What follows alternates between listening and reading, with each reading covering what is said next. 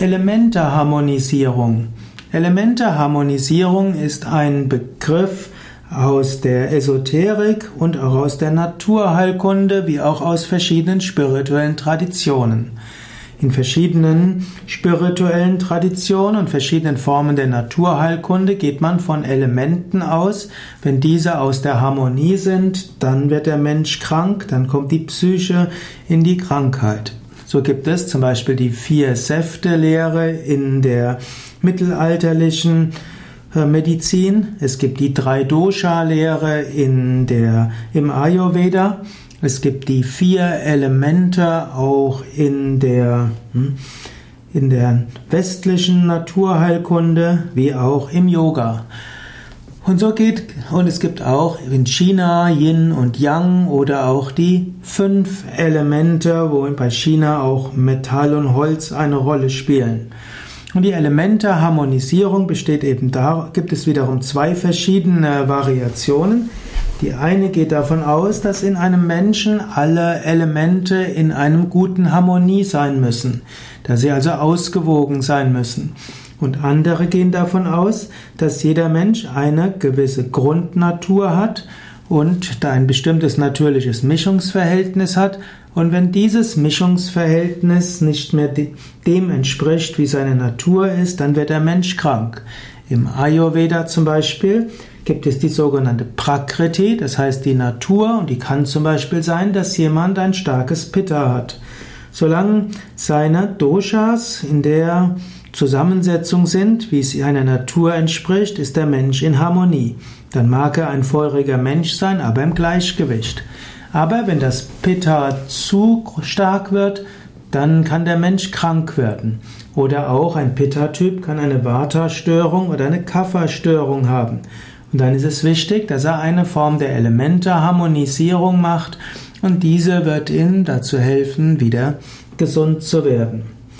Ähnlich auch in der Astrologie, dort spricht man auch von den Elementen, die zwölf Tierkreiszeichen entsprechen vier Elementen. Es gibt jeweils drei Tierkreiszeichen, die einem Element zugewiesen sind. Und, ein Mensch hat ein gewisses Mischungsverhältnis von Elementen, die in seinem Horoskop angelegt sind. Solange er dem in etwa folgt, geht es ihm gut. Wenn er aber etwas übersteuert, was seiner Natur nicht entspricht, dann kommt er ins Ungleichgewicht. Im Yoga spielt die Elementeharmonisierung auch eine Rolle. Wir müssen alle verschiedenen Aspekte der Persönlichkeit harmonisieren. Zum einen gilt es, Luftelement zu entwickeln, das heißt Offenheit, Leichtigkeit, Flexibilität. Es gilt Wasser zu, zu stärken, also Mitgefühl, Fließen, Öffnen für Gnade und Segen. Es gilt Erdelement zu aktivieren, also Festigkeit, Beständigkeit, Ausdauer, Praktikabilität und gesunden Menschenverstand.